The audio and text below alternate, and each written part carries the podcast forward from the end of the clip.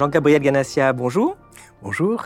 Alors, je suis très heureux de vous recevoir sur la chaîne YouTube euh, du site Élucide. Alors, vous êtes informaticien et philosophe, une double casquette intéressante. Vous êtes spécialisé donc d'un côté ben, sur l'intelligence artificielle et de l'autre sur l'éthique, euh, sur laquelle euh, vous avez beaucoup réfléchi, travaillé, et ce qui vous a amené à présider le comité d'éthique du CNRS. Vous avez publié différents ouvrages sur l'intelligence artificielle, dont Le mythe de la singularité et plus récemment Servitude virtuelle. Alors, on a beaucoup parlé de l'intelligence artificielle euh, ces derniers temps, en particulier avec le fameux ChatGPT, euh, dont on voit soit une révolution, euh, soit quelque chose de dangereux, soit quelque chose qui n'a pas une grande valeur finalement. Quel est votre regard sur, sur ChatGPT Alors, révolution ou pas? Bah, ChatGPT est à disposition du grand public et donc tout le monde peut voir exactement quels sont les résultats de l'intelligence artificielle. Et il est vrai que c'est tout à fait stupéfiant parce qu'on a des textes qui sont euh, construits avec des phrases bien formées, qui sont en général meilleures que celles que qu'écrivent euh, une grande partie de nos, étudiants. Hein. C'est comme ça qu'on le détecte. Certains disent ah, tiens, il y a un texte, c'est pas de faute. Ah, ça doit être l'intelligence artificielle. Alors, bien sûr, euh, les phrases sont bien construites. Après, l'articulation entre les phrases peut être euh, plus problématique quant à la véracité des, des, éléments qui sont introduits dans le texte. Elle est vraiment beaucoup plus problématique. Alors, est-ce que c'est une évolution ou une révolution? Je dirais plutôt que c'est une évolution, évolution qui a été relativement rapide, mais qui est liée à l'utilisation des réseaux de neurones formels euh, dans le domaine de la euh, du traitement automatique des, langues. Hein, ça fait à peu près 6-7 euh, ans hein, que ces outils ont été conçus d'abord chez Google, hein, avec la notion de, de transformer. C'est ce qu'on appelle les grands modèles de langage, LLM, Large Language Model. Et ensuite, ils ont été utilisés par Google pour faire des agents conversationnels. Et par exemple, cet été, euh, euh, il y a eu euh, un, employé de Google qui s'appelait Blake Lemoine, qui a fabriqué un modèle de langage qu'on appelait Lambda. Et ce modèle a généré des textes tout à fait étonnants. Hein, et l'employé de Google a expliqué qu'il ne pouvait pas imaginer que la machine n'avait pas d'âme. Alors en plus, comme il s'appelle Black le moine, en français surtout, hein, ça fait un tout petit peu, un tout petit peu rire. Et Google a eu très peur et ils ont carrément renvoyé cet euh, employé qui était excessif. Ils ont, je crois, arrêté de travailler sur les agents conversationnels, ou du moins ils l'ont fait, mais de façon discrète. Et ensuite, en novembre 2022, euh, OpenAI, qui était une société assez petite, a sorti euh, ChatGPT, qui était extraordinaire parce que pour eux, il n'y avait aucun enjeu hein, et ça a amusé le, monde entier. Hein, et, bien sûr, ça a été cette espèce de, traînée de poudre autour de, ChatGPT. Alors, ça a continué parce qu'ensuite, Google a essayé de rattraper le coup, hein, de dire oui, nous aussi, nous sommes dans la course, nous avons travaillé euh, sur ces agents conversationnels, nous sommes à l'origine de tout cela. Et ils ont euh, créé un système qu'ils appellent BARD. Alors en anglais, c'est un peu comme en français pour les lecteurs d'Astérix, hein, c'est connu. Hein. c'est celui qui met en musique, qui chante. Et ce BARD, euh, euh, ils ont dit qu'ils allaient le faire tester par des utilisateurs de confiance, mais ils ont quand même fait une conférence de presse pour bien montrer à l'ensemble du monde ce qu'ils avaient fait. Malheureusement, c'est un peu dérapé. Ils ont posé une question assez simple, en direct. Hein, est-ce que vous pourriez dire pour un enfant de 9 ans quelles sont les découvertes du télescope James Webb? Et parmi les trois réponses, il y en avait une qui était totalement fausse, hein, ce qui a fait chuter le cours de l'action de 100 milliards de, dollars, ce qui est tout à fait extraordinaire. Quoi. Hein, Mais c'est vrai que c'est un, un, problème que vous, que vous soulignez, puisque euh, ChatGPT, hein, vous avez souligné que c'est une intelligence artificielle euh, qui était aussi une menteuse pathologique. Euh, pourquoi? Alors, d'abord, est-ce que c'est une intelligence artificielle? Le trait est bien sûr un peu problématique puisque c'est un outil programmé avec des techniques d'intelligence artificielle. L'intelligence artificielle, c'est une science. Hein, ensuite, c'est un ensemble de technologies qui sont dérivées de cette science. Donc la science, c'est essayer de simuler l'ensemble des facultés cognitives. Et puis ensuite, les technologies, l'utilisation de ces simulations dans tout un tas d'objets quotidiens, ce que vous avez sur les téléphones portables par exemple, hein, euh, pour reconnaître votre visage, hein, ou les machines à dicter, hein, ou même le web d'ailleurs, qui euh, est construit sur un modèle de mémoire, l'hypertexte, qui au départ a été programmé avec des techniques d'intelligence artificielle. Donc ça veut dire que le chat GPT Hein, c'est construit avec des techniques d'intelligence artificielle. Mais ce n'est pas une intelligence, hein, euh, c'est euh, de l'intelligence artificielle.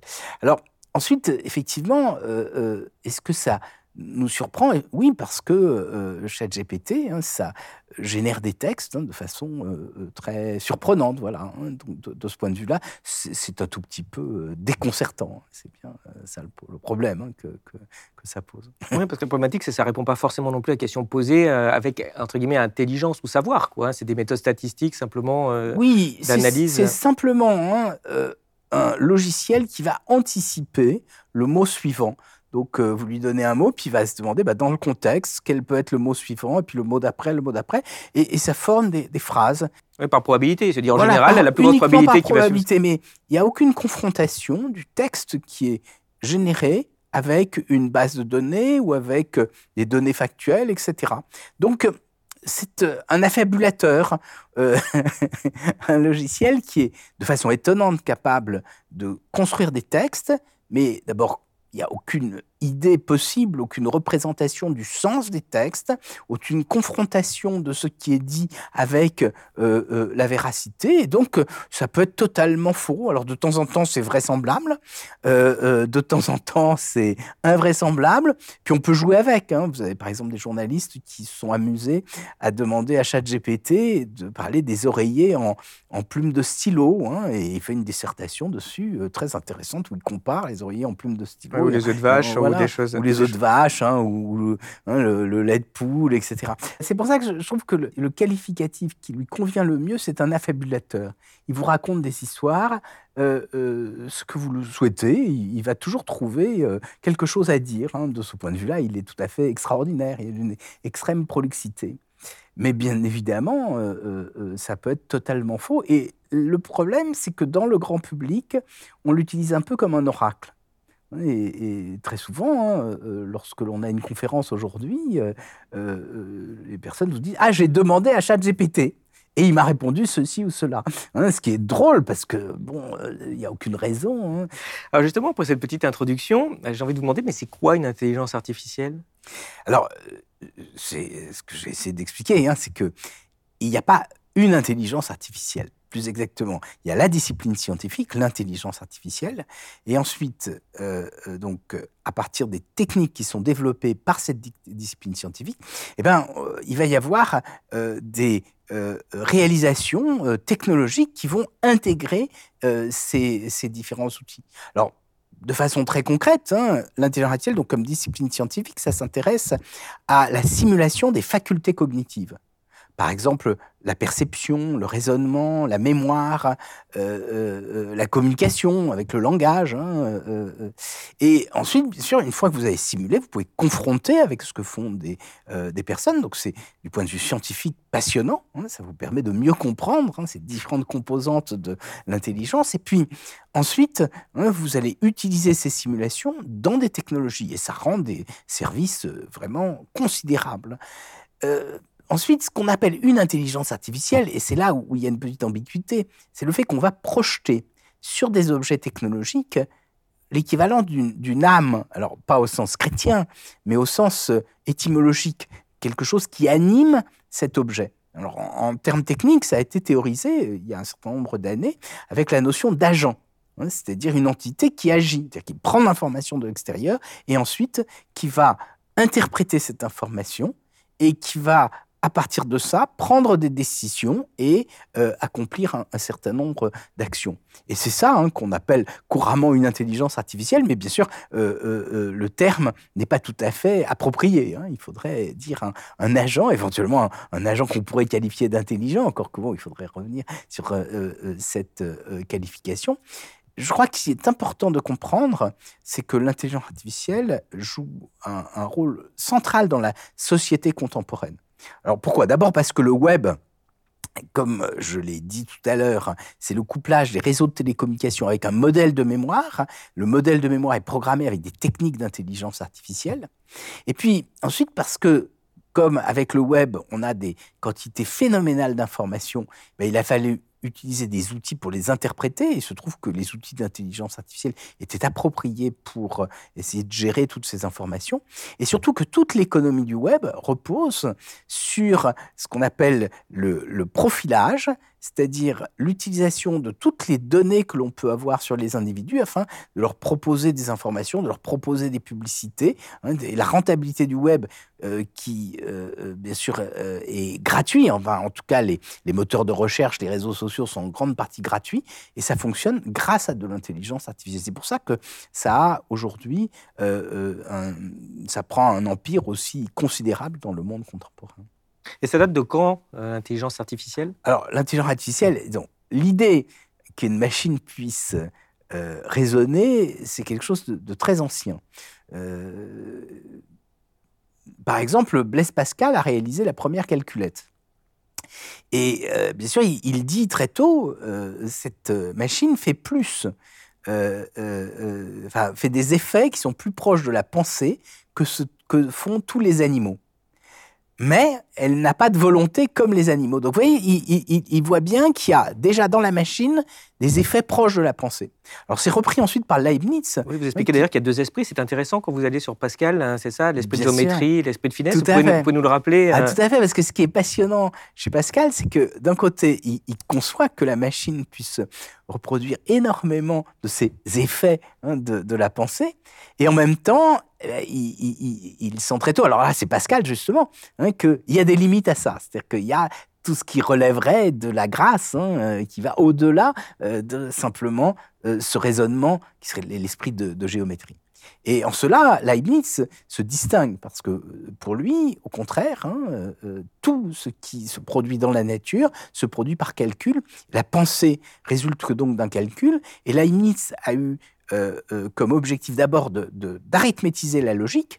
Et en même temps, il s'est dit, bah, puisqu'on est capable d'arithmétiser la logique, on peut faire une machine qui va simuler le calcul euh, logique, et donc on pourrait fabriquer une machine qui simule la pensée. Il a essayé de la réaliser, mais bon, il, n'y est, pas, est pas parvenu. Mais ensuite, à partir du, XVIIIe siècle, surtout du XIXe siècle, hein, avec l'algèbre de Boole d'un côté, hein, les travaux de, euh, Babbage hein, euh, euh, de l'autre, hein, bah, cette idée que la machine puisse reproduire la pensée, elle s'est beaucoup, beaucoup développée. Et puis ensuite, au XXe siècle, il y a eu pas mal de travaux. Hein, par exemple, il y a quelqu'un qui s'appelle Torres Quevedo, qui était un ingénieur d'origine espagnole, qui a fabriqué une machine qui faisait des parties d'échecs automatiquement. Et puis, à partir du, milieu de la guerre, en 1943, euh, un certain nombre de, scientifiques ont vu dans l'enchevêtrement des, des composantes électroniques qui étaient utilisées pour faire des calculateurs une image de notre cerveau. Et ça a donné naissance au premier réseau de neurones formels, avec un, article important, un article théorique qui a été écrit par McCulloch et Pick, qui est euh, vraiment fondateur en 1943. Et en même temps, il y a eu un deuxième article qui a été signé entre autres par Norbert Wiener sur ce qu'il appelle les machines téléologiques. Hein. C'est téléo, c'est la finalité. Ce sont des machines qui s'asservissent à un but. On leur donne un objectif et ensuite ils regardent la différence entre ce qu'ils ont fait et l'objectif et ils sont capables de se réguler automatiquement. Alors tout ça va donner naissance à la fin de la guerre à une discipline scientifique nouvelle qu'on va appeler la cybernétique. Hein, c'est le terme vient du grec, de kybernétique, qui veut dire gouvernement, et c'est une science qui a pour objectif de nous donner les, les lois de la régulation. Et puis quelques années après, des jeunes gens euh, euh, ont décidé de créer une nouvelle discipline qu'ils ont appelée l'intelligence artificielle. Et ben voilà, c'était en 1956 que euh, le mot a été euh, utilisé pour la première fois avec tout un tas de réalisations, des démonstrateurs automatiques de théorèmes, des, machines qui apprenaient. Hein, et tout ça, ça s'est fait très, très, très, très tôt avec des idées qui, sont, qui ont toujours cours aujourd'hui. Hein. Par exemple, les réseaux de neurones formels, oui, ça a toujours cours. Hein. L'apprentissage profond, c'est des réseaux de neurones formels. Ou ce qu'on appelle l'apprentissage par renforcement, c'est aussi, sont aussi des techniques qui sont nées à peu près à, cette époque-là. Ces podcasts ne vivent que grâce à vos abonnements à notre site. Si vous aimez notre travail, vous pouvez nous soutenir en vous abonnant sur www.elucide.media. Vous y retrouverez de nombreux contenus exclusifs pour aiguiser votre esprit critique. Mais est-ce qu'une machine, ça peut vraiment penser ou est-ce que ça pourra un jour? Alors, Et puis qu'est-ce que penser? Mais- Quand on penser pour une machine? Alors, c'est le titre d'un grand scientifique que je n'ai pas encore mentionné ici, mais qui est vraiment central dans ce secteur-là, c'est Alan Turing. Donc, il faut savoir que c'était un, un jeune mathématicien qui a posé en 1936 les, les fondements théoriques de l'informatique, avec ce qu'on appelle les machines de Turing. Mais il faut se souvenir que le premier ordinateur électronique n'est programmé qu'à partir de 1946. Alors, le concept d'ordinateur est plus ancien. Il date du début du 19e siècle, avec Charles Babbage, que j'ai déjà mentionné. Mais ensuite, bien sûr, on en avait une idée générale. Alors, qu'est-ce que c'est qu'un ordinateur? C'est au-delà d'une calculette, comme ce que proposait euh, Blaise Pascal. Un ordinateur, c'est une machine qui va exécuter des algorithmes. Alors, je crois qu'il est important de rappeler ce que c'est. hein. Le terme algorithme vient du nom d'un mathématicien persan qui vivait au 9e siècle après Jésus-Christ. Donc, bien sûr, il n'avait pas d'ordinateur à l'époque, mais il a essayé de définir des méthodes de résolution d'équations. Donc, un algorithme, c'est une séquence d'opérations logiques qui a un début et une fin, hein, une opération logique bien clairement posée. Et qu'est-ce que c'est qu'un ordinateur? C'est une machine qui va exécuter des algorithmes. Donc, cette notion est vraiment centrale. Et euh, Alan Turing a essayé de poser les fondements théoriques de ça, et il a montré qu'il y avait un parallèle entre ces machines qui exécutaient les algorithmes et puis des objets mathématiques euh, euh, euh, très connus à l'époque. Et ça, c'est vraiment extraordinaire. hein. Et pendant la guerre, il a centré ses travaux sur quelque chose de totalement différent. Il s'est intéressé au, décodage, et au premier calculateur, qui n'étaient pas encore des ordinateurs, hein, au, décollage, au décodage des messages allemands.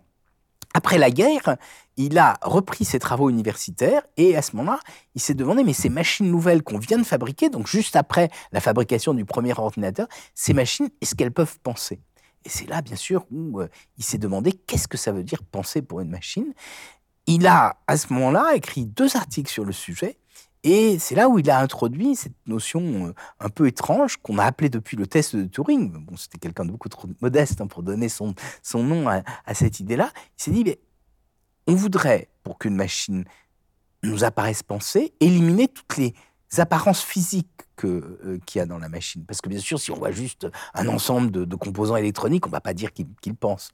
Et donc, il s'est dit, ben, on va essayer de trouver des épreuves qui euh, n'engagent pas euh, le, euh, le physique. Alors, il, a réfléchi à plusieurs choses. Comme c'était un spécialiste de cryptographie, il s'est dit, il pourrait faire de la, cry- la cryptographie. Enfin, ça ne parlerait pas à beaucoup de monde. hein. Il s'est dit ensuite, peut-être qu'elle pourrait euh, faire de la traduction. Mais bon, à l'époque, c'était pas évident. hein. Et puis ensuite, il s'est dit, ah bah tiens, elle pourrait jouer aux échecs. La première version du test de Turing, c'est le jeu d'échecs. Et puis ensuite, il dit, non, il y a autre chose, c'est le dialogue. Est-ce qu'on pourrait échanger comme ça avec une machine, comme si elle était là Et il a imaginé un subterfuge. Il s'est dit, voilà, on va, une mise en scène, plus exactement. On va supposer qu'il y a trois pièces qui sont séparées et les trois personnages échangent des petits messages textuels. Et bien sûr, la voix n'intervient pas, l'image n'intervient pas. Et là, il y a dans une pièce, il y a une femme, dans l'autre, il y a un homme. Là, on va supposer hein, que euh, l'interrogateur essaye de distinguer l'homme de la femme. On va me dire, c'est facile, il suffit de leur demander. Mais ensuite, on a été plus loin, on s'est dit, eh bien, on va supposer que l'homme imite la femme. Est-ce qu'il y a une différence dans l'ordre de l'intelligence entre l'homme et la femme qui fait qu'un interrogateur pose une question qui immédiatement fait que on dit ah ben non ça c'est un homme ça c'est une femme ça c'est pas évident. Hein, et pour lui c'était pas une question innocente d'ailleurs hein, parce que bon il, il était homosexuel enfin tout, tout, tout ça euh, certainement avait résonné hein, avec des questions euh, intérieures. Mais ensuite il s'est dit qu'est-ce qui se passe si cet homme qui imite une femme on le remplace par un ordinateur qui imite l'homme qui imite la femme? Et là il dit eh ben si il trompe l'interrogateur, eh ben on pourrait dire qu'il est intelligent ou qu'il pense. Ensuite, bien sûr, on peut dire oui, d'accord, mais c'est pas ça la pensée. La pensée, c'est la conscience. Et il dit non, non, peu importe. Hein, on s'occupe pas de la conscience, on s'occupe pas de euh, euh, ce genre de choses. Juste le fait qu'il fasse illusion. Et il dit à la fin de cette présentation, d'ici 50 ans, je crois qu'on sera capable de réaliser des machines qui sont capables de tenir tête à un interrogateur pendant plus de 30% des cas. C'est-à-dire qu'il trompe l'interrogateur. Enfin, l'interrogateur se rend compte de rien. il dit Bon, ouais, je joue le jeu de l'imitation. Et c'est intéressant parce qu'il écrit ça en 1950. Et effectivement, en 2000, bah, je pense qu'on n'était pas très loin de, de, faire ce genre de choses.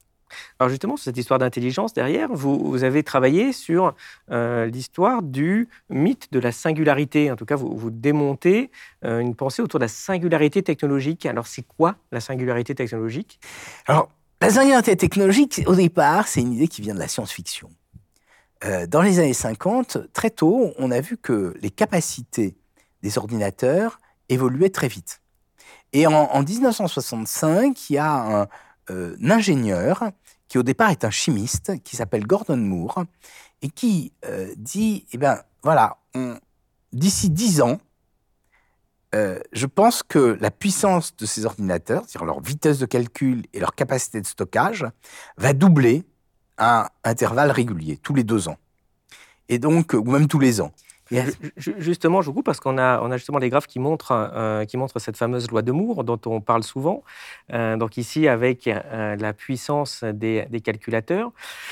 Alors, je précise que c'est une échelle logarithmique, hein, parce qu'on ne peut pas représenter une exponentielle sur une aussi longue période. Donc, en fait, quand c'est aligné, ça veut dire que c'est une exponentielle, en fait. Et, euh, pendant longtemps, la loi est marchée, euh, et elle marche un peu moins ces, euh, ces, derniers temps, pour des problèmes physiques aussi, parce qu'on ne peut pas dépasser non plus, la, rendre ça plus petit qu'un atome.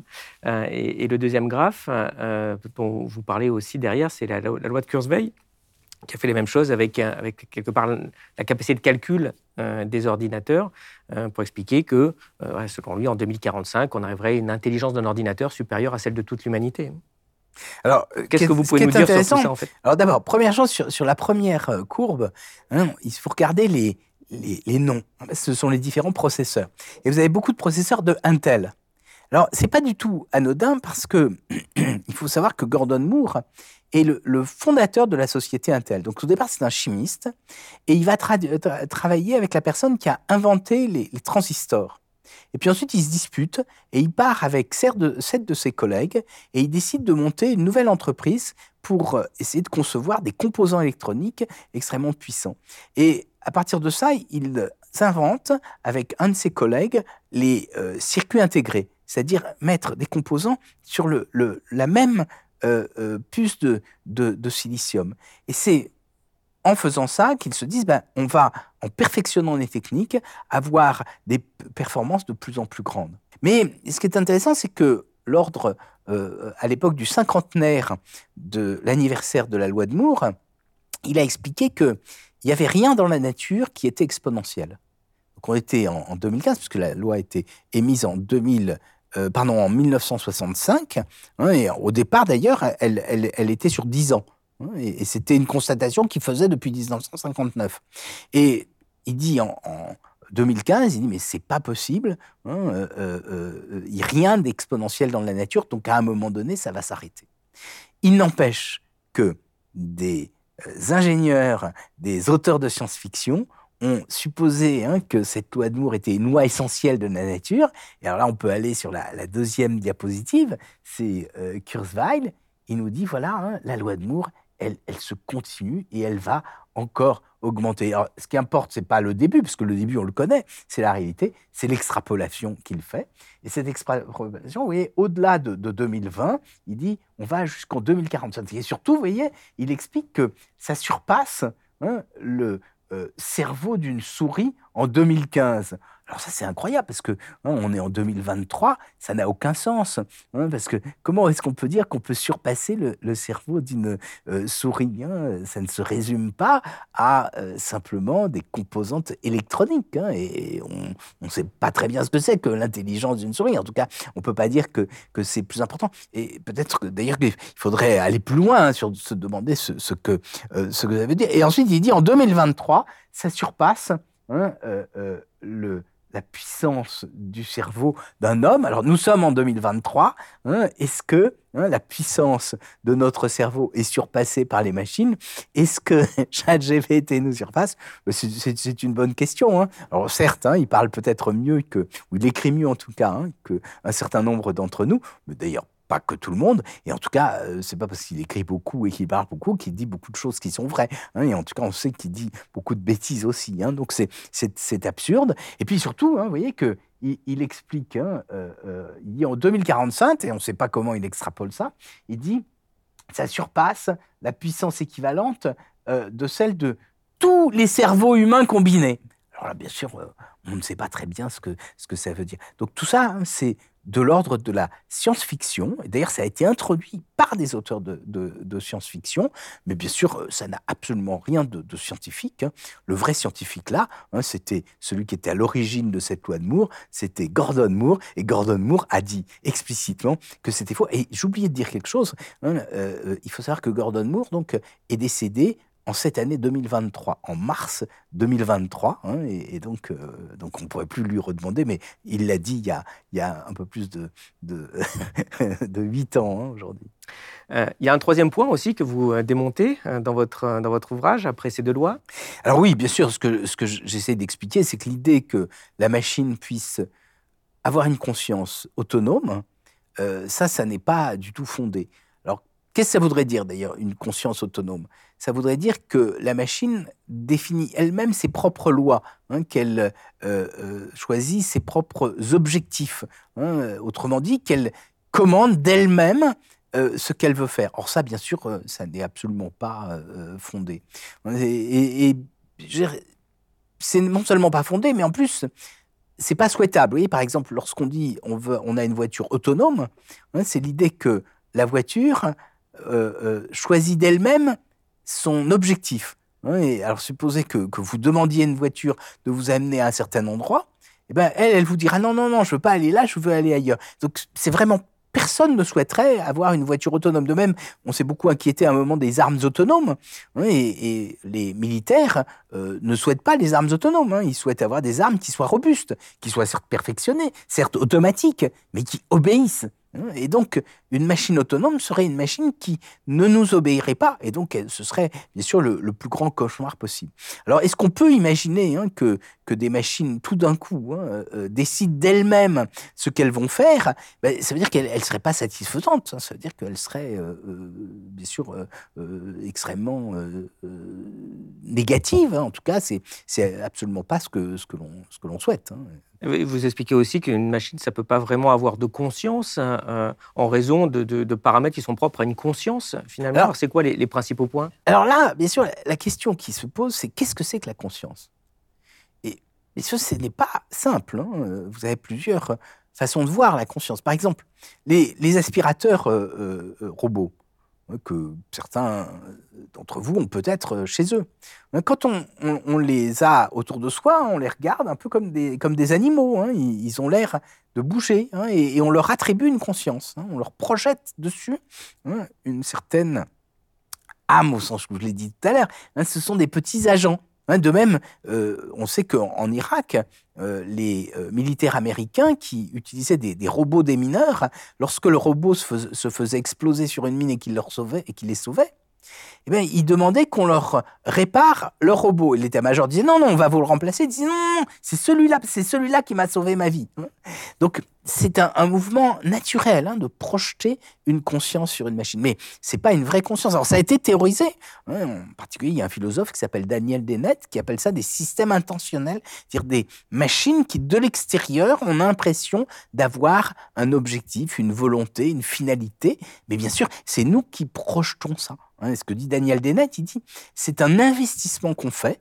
hein. On va construire cet agent qu'on va superposer à la machine parce que ça nous permet d'anticiper son comportement. Alors, est-ce que les machines ont une, une conscience en ce sens-là? Oui. Mais ensuite, on peut dire, oui, mais ça suffit pas parce que la conscience, c'est aussi la réflexion, la conscience morale, le fait de se regarder en train, d'agir. hein. Euh, C'est un peu, par exemple, ce que dit Ricard, soi-même comme un autre, hein, se prendre la distance par rapport à soi pour, euh, à partir de ça, se donner des règles de comportement. Alors, est-ce qu'une machine peut avoir une conscience de ce type-là? Ben, C'est pas totalement impossible. hein. Il y a eu des techniques d'apprentissage machine, il y a un certain nombre d'années, qui faisaient qu'elle regardait son comportement et à ce moment-là, elle essayait de l'améliorer. De même, dans mon équipe, on travaille sur ce qu'on appelle l'éthique computationnelle. On regarde une machine et puis on, se dit, mais est-ce que elle peut utiliser des prescriptions morales pour comprendre son comportement? Et bien sûr, euh, ça, c'est tout à fait possible. hein. Donc, c'est une forme de réflexion hein, sur ce qu'elle va faire. Mais la vraie conscience, hein, c'est une machine qui éprouverait des émotions, qui aurait mal, qui aurait chaud, puis qui, d'un coup, aurait des envies. Alors, ça, est-ce que c'est imaginable? Assez peu, parce qu'on ne voit pas ce que ça voudrait dire, hein, euh, parce que c'est un, un ensemble d'éléments. Il n'y a pas d'organicité dans, dans la machine. On est capable de la décomposer, on lui enlève une partie de mémoire, on lui rajoute une partie de mémoire. hein, donc, c'est euh, c'est pas vrai. Et puis, alors, si jamais elle avait une conscience de ce type-là, cette conscience, euh, elle nous serait totalement étrangère. hein. On ne voit pas ce que euh, ça euh, aurait comme rapport avec nous. Je prends souvent comme exemple celui de l'eau. En général, euh, on a plutôt tendance à, à aimer l'eau parce que c'est nécessaire pour, la vie. Il y a ceux qui préfèrent euh, l'alcool, hein, mais ça ne. mais une machine, elle devrait détester l'eau parce que c'est très dangereux, en tout cas pour les machines électroniques telles qu'elles existent aujourd'hui. Et donc, si la machine avait une conscience, elle nous serait totalement étrangère. hein. Et donc, de ce point de vue-là, hein, je crois que euh, c'est quelque chose, qui n'a pas vraiment hein, de, euh, de sens. Donc, je crois qu'il faut, vraiment, justement, c'est une idée de science-fiction, c'est une idée très ancienne, c'est une idée qui remonte, je crois, à la nuit des temps. On voit, euh, si on pense à, à Galatée, la statue fabriquée par Pygmalion qui commence à s'animer, ou à Pinocchio, enfin tout ça. Donc c'est cette idée que l'œuvre humaine, enfin tout d'un coup dépassait l'homme. hein. Donc c'est plus une crainte un peu métaphysique hein, qui existe avec cette euh, idée que en créant un objet perfectionné, au fond, l'homme se met à la même place que Dieu. Il y a une forme de transgression d'un interdit. hein, et c'est bien sûr c'est cette inquiétude fichée au cœur de l'homme qui fait que, euh, bien sûr, on, est fasciné par, par cette idée-là, même si on n'y croit pas tout à fait, mais on se dit peut-être que c'est vrai, puis peut-être que ce serait coupable. hein. Et donc c'est ça que je crois important en tant que scientifique d'expliquer que ça, ça n'est pas la vérité, hein, que ces craintes ne sont pas fondées, ça n'est pas pour autant qu'il n'y a pas de crainte à avoir sur l'intelligence artificielle. Mais c'est pas une crainte existentielle de voir que la machine remplace l'homme, c'est en revanche une crainte liée au rôle que l'on fait jouer à l'intelligence artificielle dans le monde contemporain, qui lui peut être vraiment problématique. Alors j'avais envie justement de vous faire réagir euh, à, à deux, euh, à deux citations, en tout cas qui venaient en particulier la première euh, d'un grand scientifique, Stephen Hawking, qui s'inquiétait beaucoup du fait que l'intelligence artificielle pourrait mettre fin à la race humaine en, en 2014, plus, enfin tout récemment d'ailleurs. Elon Musk demande une, pause dans l'IA puisqu'il y a des risques majeurs pour, l'humanité. Bon, on, on a quand même des scientifiques de renom qui s'inquiètent. Pourquoi, selon vous, c'est, euh, ce sont des peurs sans fondement Il y a comme des raisons de s'inquiéter Ou ça relève du mythe? Alors, d'abord, Elon Musk n'est pas un scientifique euh, éminent, hein, c'est un homme d'affaires prodigieux. hein, et, et donc, peut-être qu'il faudrait plutôt regarder quels sont ses intérêts derrière ce type de déclaration. Stephen Hawking, il a expliqué il y a dix ans qu'effectivement, l'intelligence artificielle pourrait mettre fin à la race humaine, mais on ne voit pas pourquoi elle mettrait fin à la race humaine. On ne comprend pas très bien euh, ce que ça pourrait euh, vouloir dire. hein. Alors, de, façon plus générale, hein, ce que nous expliquent euh, ces différentes personnes, c'est que le développement de l'intelligence artificielle pourrait constituer, et le terme est, employé ici, un risque majeur, un risque existentiel pour l'humanité. Qu'est-ce que ça veut dire? Ça veut dire que la vie sur Terre d'un côté, l'existence humaine, hein, serait mise en péril par le développement euh, de ces machines. Or, rien dans la réalité contemporaine ne laisse entendre que l'humanité serait en péril que la société se transforme, que ça puisse poser un certain nombre de problèmes, que les équilibres géopolitiques évoluent avec l'intelligence artificielle, il n'y a aucun doute là-dessus, mais que euh, l'humanité en tant que telle hein, euh, euh, change, euh, je, n'y crois pas une seconde. Ce qui nous explique en réalité, hein, c'est que ces machines vont peut-être se substituer à nous, qu'elles vont prendre le pouvoir, qu'elles vont se développer de façon autonome, au sens où on l'a vu tout à l'heure, c'est-à-dire qu'elles se donneront ses propres lois, qu'elles auront une conscience propre et qu'elles vont nous dépasser. Et ça, bien sûr, ça n'a aucun euh, fondement rationnel. En réalité, ce sont ces craintes anciennes que j'évoquais tout à l'heure, hein, et c'est celles-là, je crois, qu'il faut dénoncer parce qu'elles elles ne reposent sur rien. Mais ce qui est important, c'est de bien comprendre que derrière ces annonces, il y a d'autres objectifs. hein, et Elon Musk, de ce point de vue-là, est tout à fait édifiant. hein. Vous savez qu'il a, par exemple, mis en place une société qui s'appelle Neuralink, qui a pour but de connecter tous les cerveaux entre eux. Hein. ça reprend une thématique d'une nouvelle de, science-fiction, un neural lace, la dentelle neurale. Hein. c'est l'idée que tous les hommes vont être connectés entre eux, et comme ça, nous n'aurons plus rien à cacher aux autres, hein, et, et nous travaillerons tous de concert. Si cela se réalisait, à ce moment-là, on peut imaginer que l'humanité serait totalement différente parce que dans ce cas-là, effectivement, hein, euh, nous n'aurions plus euh, d'intériorité propre. Hein, nous serions tous sous le regard de, tout le monde. Et donc, bien sûr, de cela, hein, je crois qu'il faudrait euh, avoir beaucoup de crainte. Alors, ce qui est étonnant, c'est que d'un côté, il nous dit ah ben, je vais vous protéger, je vais augmenter vos capacités intellectuelles pour que vous ne soyez pas sous la dépendance de la machine. Pour augmenter les capacités intellectuelles, je vais vous mettre des processeurs dans la tête, comme ça, ils vont augmenter votre mémoire. Je mettrai ce que je veux dans, la tête. Et puis, ensuite, je mettrai tous vos cerveaux en réseau. Donc ça, c'est une forme d'esclavage assez inquiétante. Mais en revanche, hein, euh, euh, euh, le risque, hein, bien sûr, tel qu'il le présente, celui-là n'est pas, n'est pas vraiment fondé. Alors ce qui est amusant quand même, hein, pour reprendre la, la, citation d'Elon Musk, 29 mars 2023, il nous explique que l'intelligence artificielle et surtout ChatGPT est dangereux parce que ça va nous dépasser. Hein, et on se demande d'ailleurs comment un robot bavard, hein, simplement parce qu'il parle, pourrait euh, euh, vous réduire à l'état d'esclave. Les hommes politiques hein, euh, ont les moyens de diffuser leurs messages extrêmement facilement. Ils ont quand même un certain nombre de moyens de coercition et pourtant, dans les démocraties, ils n'ont pas tout pouvoir sur nous. Alors on voit pas comment un robot, parce qu'il vous parle, aurait tout pouvoir sur vous. Mais alors, ce qui est étonnant, c'est que euh, euh, Elon Musk ensuite a dit ah oui c'est très dangereux ChatGPT et puis il a dit je vais même monter une nouvelle entreprise comme et ça va développer Truth GPT. Alors Truth GPT c'est la même chose sauf que ça va vous dire la vérité. Il dit parce qu'il ment, il est un peu trop woke. Hein Moi je vous. Alors là de cela on pourrait s'inquiéter parce que il prétend dire la vérité. OpenAI n'a pas été jusqu'à prétendre que ça disait la vérité. Quelqu'un qui prétend Hein, vous fabriquez une machine qui va vous dire uniquement la vérité, de cela peut-être faudrait-il s'inquiéter, hein, semble-t-il. Bien sûr, mais euh, ces craintes, euh, au-delà de, deux ou trois personnes, c'est comme des centaines ou des milliers de, scientifiques qui, s'inquiètent de, ça. Qu'est-ce que cette inquiétude finalement euh, du fait qu'une machine puisse un jour nous, nous dépasser quoi? Ça, ça, dit de nos sociétés Qu'est-ce que ça dit de notre humanité? Finalement Pourquoi c'est aussi présent dans, notre, dans notre inconscient cette, cette crainte-là?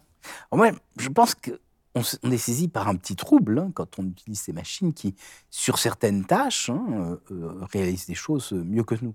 Mais c'est très ancien. Hein, si on regarde même les premiers ordinateurs, les calculateurs qui faisaient des multiplications mieux que tous les hommes, j'ai le souvenir qu'il y avait quand même un certain trouble qui apparaissait déjà. Et si on lit par exemple euh, Bernanos, La France contre les robots, il, nous explique, merveilleusement d'ailleurs, comment ces machines risquent de nous déshumaniser. Hein, et, donc, je crois que cette inquiétude, elle est, elle est normale. Hein. C'est-à-dire que la, société, avec ces machines, est un peu en train de se, transformer. Mais ce n'est pas un risque existentiel. Hein. Je crois que c'est de cela dont il faut euh, euh, euh, se méfier, cette, idée-là. C'est effectivement une société qui se transforme totalement avec les machines aujourd'hui.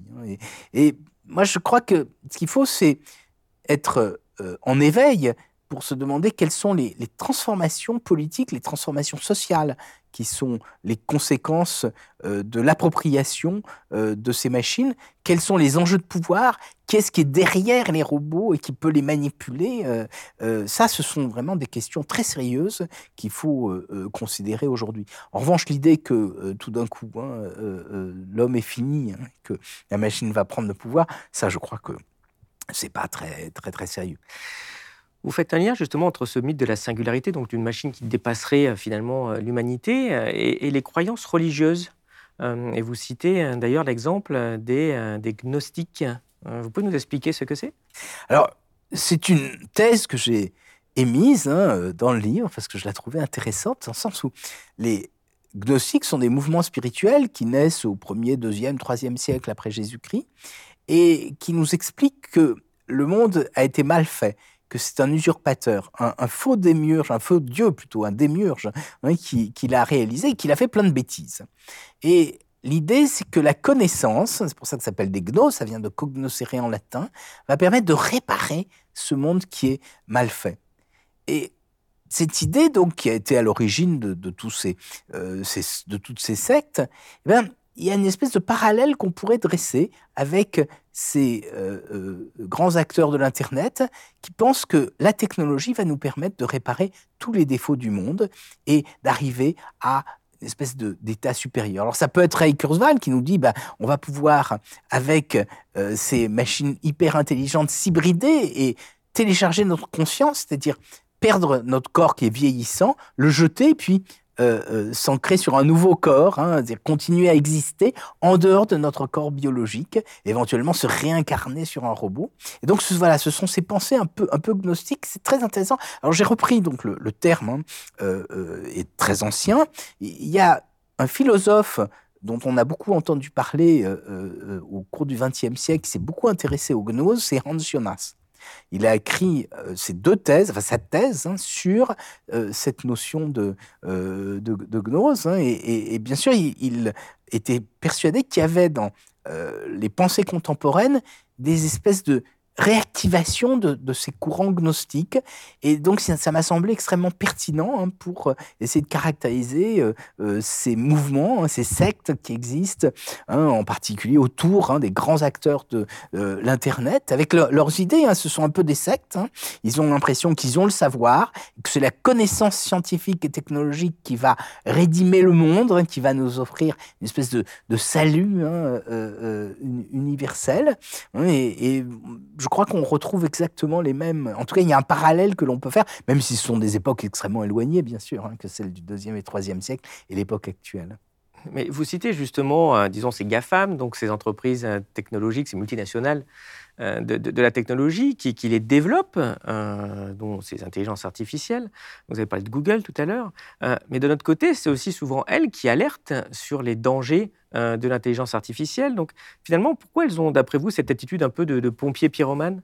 Eh ben, C'est justement la question que je me posais. C'est très curieux. C'est comme si vous aviez un, fabricant de tabac. En général, les fabricants de tabac, comme euh, euh, citons Philippe Maurice ou je ne sais quoi, hein, ils essayaient de vous persuader que le tabac, c'était formidable, que vous étiez vraiment une personnalité, etc. Hein, et, vous vantez les qualités du tabac. Et vous passez sous silence les dangers du tabac. Parce que là, paradoxalement, ils nous explique attention, l'intelligence artificielle est dangereuse. Mais lorsqu'ils vous disent ça, il faut essayer d'analyser précisément ce qu'ils expliquent. Ils vous disent elle est dangereuse, mais nous qui connaissons, nous allons vous sauver. Par exemple, Ray Kurzweil c'est dangereux, mais moi, je vais vous offrir la vie éternelle.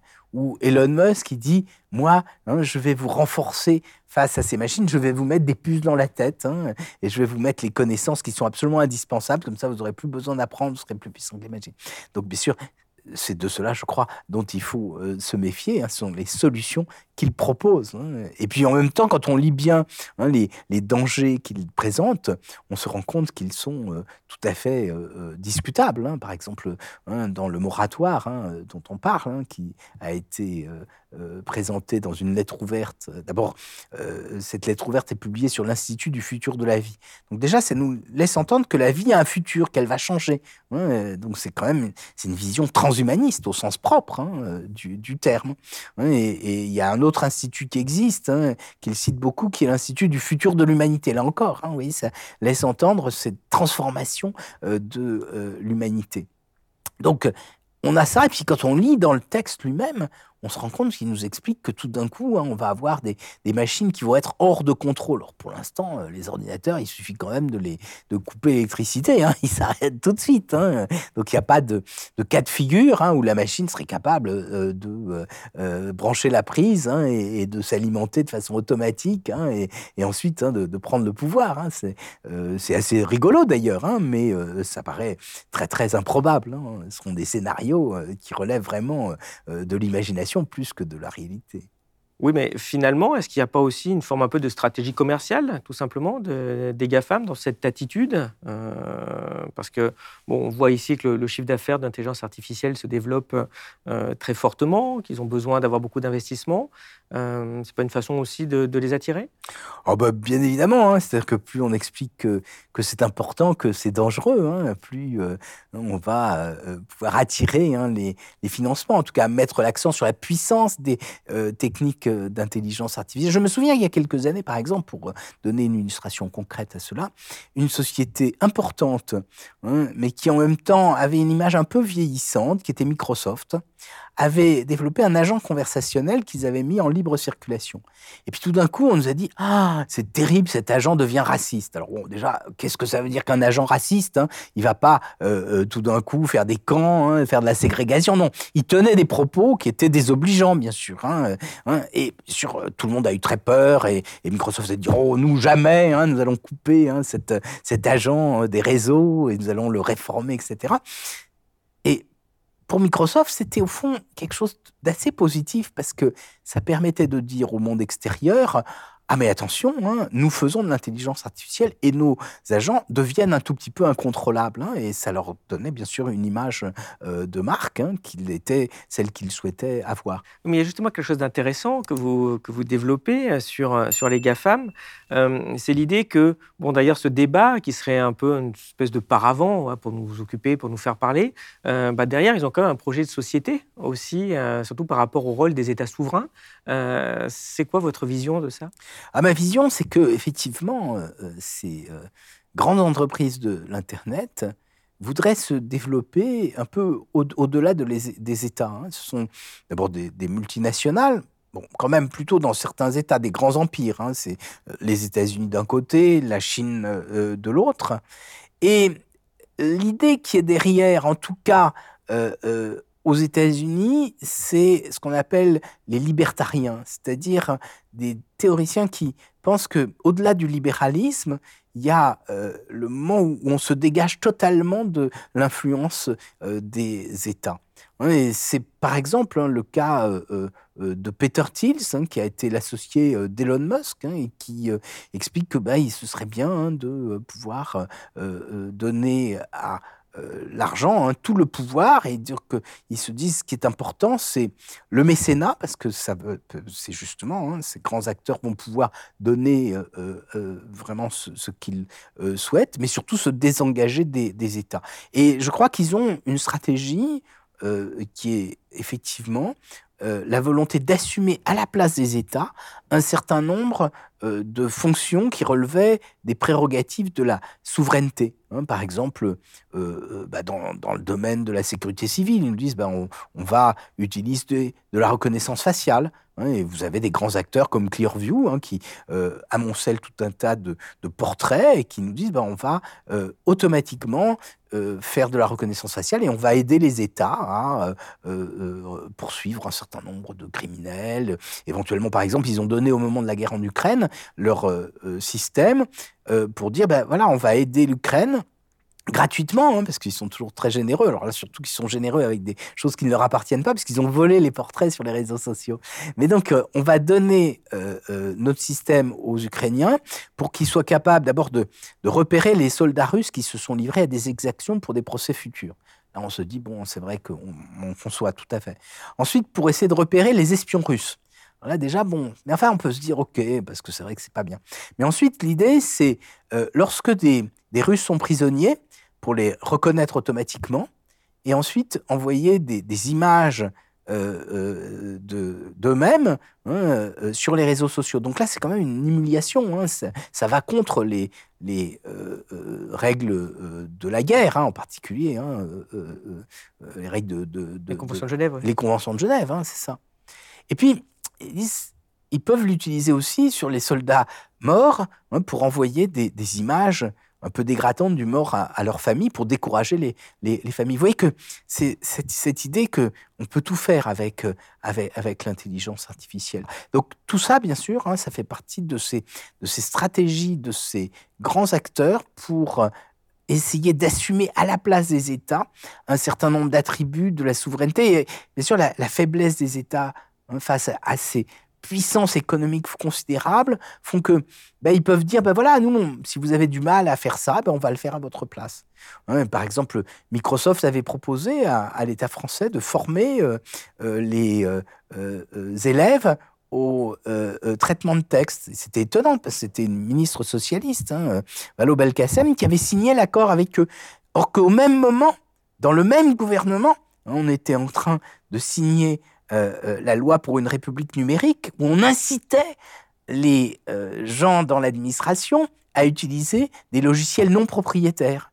Vous voyez bien sûr l'importance que quand même étonnant. Hein, Microsoft hein, se débrouille à convaincre euh, le ministre de l'Éducation de former les élèves à leur logiciel, or qu'au même moment, on nous explique non, non, il faut surtout pas utiliser ce type de, ce type de logiciel. Donc voilà, tout, tout ça, ça fait partie hein, de ces euh, stratégies hein, de maillage hein, et, de, et, de, et, de, et de pouvoir que, qu'essayent de développer ces, ces différents acteurs pour essayer de détricoter euh, ce que sont les, les États. Il faut bien comprendre qu'aujourd'hui, la transformation du monde tient à ce que euh, euh, l'axiome hein, des, États de droit, dans lequel vous avez une coextension de l'État et du territoire, il est mis en défaut par les grands réseaux d'Internet. Et bien sûr, euh, ils en usent énormément et ils en abusent tout à fait considérablement. Alors à ce stade aussi, j'ai envie de vous faire réagir à quelques sondages justement sur l'intelligence artificielle pour voir comment les gens se positionnent par rapport à ça. Euh, euh, sur ce premier graphe, euh, on voit que quand on demande aux gens ce qu'ils ont peur de l'intelligence artificielle, c'est à peu près 50-50, on va partager entre ceux qui ont très très peur et ceux qui sont vraiment tout à fait tranquilles. sur la question dont on a parlé, est-ce que finalement l'intelligence artificielle dépassera un jour l'intelligence humaine bah, C'est encore aussi partagé. Il n'y en a que 13 qui sont, qui sont sûrs qu'on va être dépassé et 17 qui pensent que non, non, pas du tout.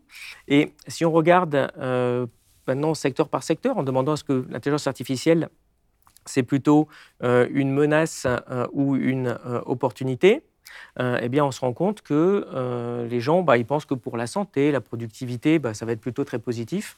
par contre, ils sont quand même beaucoup plus inquiets sur hein, les problèmes d'école ou sur les problèmes d'information. pourquoi, selon vous, les, les, gens sont aussi partagés Finalement, il y a l'air d'avoir une vraie envie, une vraie un vrai désir d'intelligence artificielle, mais de notre côté, ils ont aussi des craintes euh, sur, euh, bah, il y a quand même des dangers. Euh, pourquoi cette, cette, différence dans l'appréhension de l'intelligence artificielle? Bah, C'est l'ambivalence vis-à-vis du développement technologique, hein, et, et, je le conçois tout à fait. C'est-à-dire que d'un côté, on espère des progrès, et je crois que l'intelligence artificielle, c'est un champ d'opportunités extraordinaire, hein, et c'est ce dont il faudrait essayer de convaincre tous nos concitoyens, parce que c'est vrai. Mais en même temps, bien sûr, il y a tous les, tous les risques. Alors, ces risques plus ou moins confusément perçus, hein, parce qu'on nous dit est-ce que ça va nous dépasser hein? Mais qu'est-ce que ça veut dire que la machine nous dépasse? Parce qu'elle nous dépasse déjà. Un ordinateur, ça calcule bien mieux que nous. Et ça fait très longtemps. Le danger, c'est ce que l'on est capable de faire avec ces machines. Quand, euh, par exemple, en Chine, vous utilisez ces outils pour euh, faire de la reconnaissance faciale et puis faire de la reconnaissance de comportement afin de mettre en place un crédit social, hein, ça, ça me semble poser des problèmes. Hein, ou toujours en Chine, hein, vous aviez un stylo intelligent qui permettait de suivre en temps réel ce que faisaient les élèves pendant leurs euh, vacances sur leur cahier de euh, cahier d'écolier. c'est une forme de, pression qui est exercée sur l'individu qui me semble démesurée.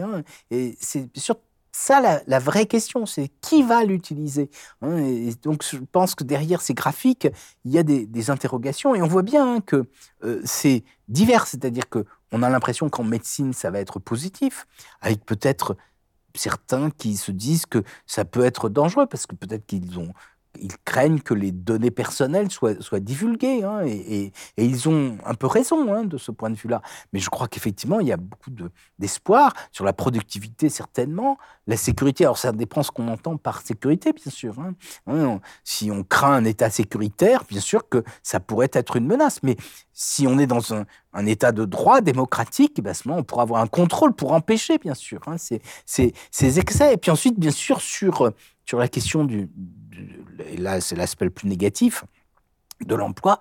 Alors ça, c'est une vieille ancienne, hein. c'est-à-dire que le robot, depuis le début, hein, euh, nous fait craindre une perte de nos emplois. Mais là encore, souvent, c'est mal compris. C'est-à-dire que les technologies, depuis qu'elles se sont développées, ont conduit à une évolution des, des, métiers. Alors certains métiers disparaissent, des métiers monotâches, des métiers se transforment parce que certaines tâches sont automatisées. Et donc à ce moment-là, qu'est-ce qu'il faut faire? Eh ben, C'est permettre hein, aux euh, personnes qui exécutent ces, euh, tâches, aux personnes qui font ces métiers, de se former à ces automatismes pour pouvoir les maîtriser. Je crois que la clé qui est derrière tout ça, c'est qu'il faut former les individus à ces technologies pour qu'ils soient capables de les maîtriser et de ne pas en avoir peur. Au fond, hein, le, risque, c'est bien sûr d'être dépassé tout d'un coup par quelque chose qu'on ne comprend pas. Alors, il ne s'agit pas bien sûr d'en comprendre le détail, mais de voir grossièrement quelles en sont les limites, quelles en sont les possibilités et d'en tirer avantage. Alors, euh, dans votre livre euh, sur les servitudes virtuelles, euh, vous faites évidemment une analogie avec la Boétie qui parlé de la servitude volontaire. Alors, finalement, quelles sont ces servitudes que vous avez identifiées? Alors, d'abord, pourquoi ce terme de, servitude virtuelle Parce que la Boétie nous dit les prisons, les cachots, les chaînes, hein, tout ça, c'est effrayant, mais au fond, si un peuple entier hein, voulait vraiment s'affranchir du pouvoir d'un tyran, ben, ce ne serait pas grand-chose. Hein. il suffirait de se, liguer contre lui. Et ce qui est étonnant, c'est qu'aujourd'hui, on a l'impression que ces grands acteurs de l'Internet utilisent euh, euh, des contraintes, mais qui ne sont pas vraiment réelles. Par exemple, vous voyez, vous êtes sur votre réseau social et bah, vous n'avez pas envie d'en changer parce que vous connaissez plein de gens sur le réseau social. Vous utilisez un moteur de recherche, vous avez l'habitude de l'utiliser. Alors vous savez qu'il prend un peu d'informations sur vous, mais vous dites au fond, il est gratuit, c'est pas très grave. Et donc c'est ça hein, ce qui est, le danger d'aujourd'hui, c'est que hein, il y a tout un tas de commodités auxquelles euh, ben, on est tellement accoutumé qu'on ne veut pas les lâcher. Alors moi, j'ai utilisé pour ça une notion qui a été introduite par un, philosophe d'origine italienne, Luciano Floridi. Euh, il appelle ça des organismes informationnels, hein, comme les, moteurs de recherche, les euh, euh, réseaux sociaux, etc. Et bien sûr, ces organismes ont un pouvoir de plus en plus grand. Alors, il utilise un, terme en anglais, informational organism, INFORG. Et c'est pas très joli, mais en français, organisme informationnel, quand on contracte, ça donne Orin. Et Orin, d'abord, le, mot est joli, mais en plus, il a un sens. En termes de marine, ça désigne le cordage qui relie euh, la bouée de surface à l'encre de fond. Et ben, c'est un peu ça. Hein. Ces euh, euh, différents organismes informationnels sont des orins, ce sont des points de passage obligés entre l'homme dans le monde contemporain et ses réseaux sociaux. On peut dire que nous sommes dans une société où eh si on veut entrer en contact avec les autres, il faut absolument passer par ces intermédiaires. Et de ce fait, les possesseurs de ces intermédiaires conquièrent un pouvoir vraiment considérable. Et bien sûr, ils en profitent pour euh, nous asservir d'une certaine façon, en tout cas pour exercer des contraintes extrêmement fortes sur nous. Hein. Et comme on le disait tout à l'heure, bien sûr, le risque, c'est que les États démissionnent devant ces pouvoirs. Prenons un exemple simple. En France, hein, le, gouvernement a bien compris que euh, euh, il y avait un moment où euh, les réseaux sociaux diffusaient des informations fausses, qui non seulement sont fausses, mais qui en plus peuvent être des incitations à la violence, des apologies du terrorisme, des choses qui sont punies par la loi. Donc l'idée, c'est de faire en sorte que la loi commune s'applique sur les réseaux sociaux. Et l'Europe a voulu faire la même chose. Mais sûr, comment faire? La difficulté tient à ce que le nombre de euh, messages qui sont transmis est vraiment considérable. On compte 500 millions de tweets par jour. vous n'imaginez pas une armée de, euh, un corps de fonctionnaires hein, qui scrute tous ces tweets. Et donc, euh, l'idée, c'est de confier aux réseaux sociaux, aux opérateurs, le soin de faire la police. Mais si on leur confie totalement le soin de faire la police, ils vont prendre un pouvoir considérable. Justement, ils assumeront à la place des États ce, rôle. Et donc, vous voyez, c'est un, un enjeu vraiment considérable. Alors là, pour l'instant, l'idée, c'est d'avoir une euh, censure algorithmique, c'est-à-dire d'automatiser le filtrage. Mais là encore, c'est très difficile. Déjà qu'à la main, ça pose problème. Mais automatiquement, bien sûr, on peut faire beaucoup d'erreurs. Et ça peut être très euh, contraignant, ça peut limiter la liberté d'expression. Et ça, bien sûr, ça me semble extrêmement, extrêmement important. Alors, ces servitudes virtuelles, ben, c'est ça. Hein. c'est-à-dire, c'est le fait que ben, on risque de ne plus pouvoir s'exprimer librement parce que euh, tout d'un coup, la machine vous dira Ah bah oui, non, ce que vous avez dit, c'est faux, ou euh, c'est insultant, ou c'est, euh, ça risque d'être humiliant pour telle et telle personne. Donc, c'est ça le monde dans lequel on rentre. Et donc, comment faire hein, pour s'affranchir de ces, de ces contraintes, pour obéir aux, lois, aux lois qu'on s'est données, mais aux lois qu'on s'est données en tant que République, pas aux lois qu'un acteur américain aura décidé que les Français devront euh, euh, euh, respecter.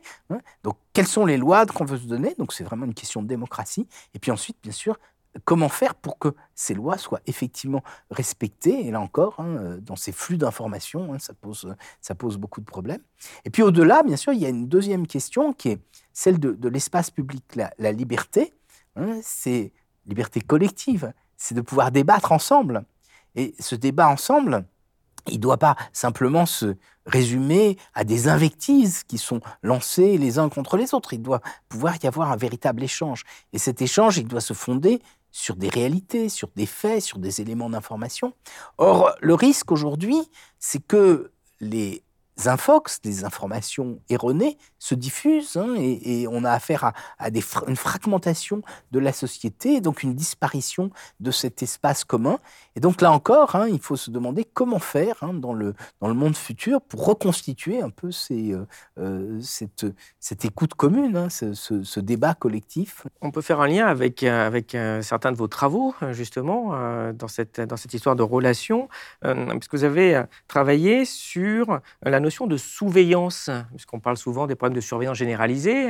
Vous avez introduit, enfin, vous l'avez repris, le, le terme de surveillance. Vous pouvez nous expliquer la différence entre les deux? Oui, alors le terme a été forgé par un technologue américain, Steve Mann, qui euh, euh, a, paradoxalement, enfin disons, euh, pas paradoxalement, mais de façon étonnante, hein, il, a, il a repris un terme français, surveillance, il a repris l'automologie. C'est celui qui veille qui est au-dessus. Et il a dit, mais aujourd'hui, avec les technologies euh, de l'information, tout le monde peut prendre l'information, tout le monde peut prendre un film, tout le monde peut prendre la voix, et ensuite la diffuser. Et il a dit, ça c'est la surveillance, c'est celui qui est sous l'autorité qui peut prendre l'information. Alors lui, il est très positif parce qu'il dit, cette surveillance, ça veut dire que si par exemple, dans une manifestation, les policiers se comportent mal, eh ben, les manifestants peuvent prendre un film de cette personne et le diffuser sur les réseaux sociaux, ce qui fait que la police va se sentir regardée et donc qu'elle va être plus respectueuse des règles. Alors, bien sûr, ça, ça apparaît tout à fait positif. Mais la réalité, c'est que, à côté de ces effets positifs, on peut avoir des effets euh, plus problématiques. C'est qu'il y a tellement d'informations que tout se diffuse et, bien sûr, euh, euh, on est noyé dans ce, cet amoncellement euh, d'informations. Donc on a affaire à un changement structurel de la société dans les sociétés de surveillance hein, qui ont été théorisées au, début de l'état de droit, hein, entre autres hein, par le philosophe Jeremy Bentham qui a introduit le, panopticon, qui a été repris entre autres par Michel Foucault dans Surveiller et punir. C'est cette idée du- d'une institution dans laquelle on doit, puisque c'est un état de droit, s'assurer que les citoyens obéissent bien aux règles qu'ils se sont données. Et donc, bien sûr, hein, ce panopticon va être emblématique de toutes les institutions de la modernité. Alors, il parle de la prison, qui est différente du cachot, justement, hein, qui a pour but hein, la, rédemption. donc, il y a des cellules avec des prisonniers, et puis à l'intérieur, il y a une tour centrale avec des gardiens. Les gardiens regardent les prisonniers. Les prisonniers ne savent pas s'il y a quelqu'un qui les regarde, et donc ils vont craindre le regard de ces, de ces gardiens. Ces gardiens sont à la fois là pour s'assurer que les prisonniers se comportent correctement, mais aussi ce sont des observateurs. Il dit d'ailleurs, on pourrait mettre des scientifiques à l'intérieur de cette tour. Il dit, bon, l'institution, c'est la prison, mais c'est l'hôpital, c'est l'usine, hein, c'est tout ce qui va être euh, les institutions de l'époque moderne. Et donc, euh, bien sûr, on n'est plus du tout hein, dans, ce, dans ce- cette conception-là. hein. Le- L'extrême du, du, panoptique, c'est, ce sont les sociétés totalitaires qu'il y a pu y avoir en Russie ou en Allemagne nazie. Tandis qu'aujourd'hui, on est dans des sociétés très différentes où tout le monde échange. Et bien sûr, le risque, il est, complètement différent, c'est que, bien sûr, on soit noyé. Alors moi, j'avais imaginé une architecture qui était symétrique de celle du panoptique, dans lequel on vidait la tour de ses occupants, parce qu'il n'y a plus de différence hiérarchique entre les gardiens et euh, le pourtour, parce qu'on est tous d'une certaine façon à égalité, et on remplissait, on garnissait plutôt la tour de miroirs, ce qui fait que tout le monde, sur euh, la prison à l'extérieur, peut vous regarder tout le monde.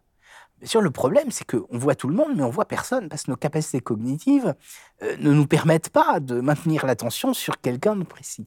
Et donc, c'est là où euh, euh, jouent les orins que j'ai évoqués tout à l'heure, parce qu'on a besoin de ces intermédiaires pour nous permettre d'accéder au reste. C'est ce qu'on fait avec les moteurs de recherche ou avec les réseaux sociaux, parce qu'ils sont des intermédiaires obligés pour entrer en contact avec les autres, pour avoir des souvenirs de nos amis, pour trouver de l'information sur, sur, sur, telle personne. Et bien sûr, euh, euh, le rôle de ces, de ces orins va être euh, tout à fait déterminant. C'est-à-dire qu'ils peuvent eux-mêmes hein, avantager telle personne ou au contraire désavantager telle personne. Et alors, autre conséquence hein, de, de, ce, de ce nouveau monde, c'est que pendant longtemps, la stratégie des personnes qui étaient au pouvoir sur le panoptique, c'était de gommer l'information, de masquer quelque chose, hein, qu'il ne voulait pas, euh, qu'on le diffusait, parce qu'il maîtrisait toute l'information. Tandis qu'aujourd'hui, hein, euh, la euh, stratégie est totalement différente, puisque toute l'information est là.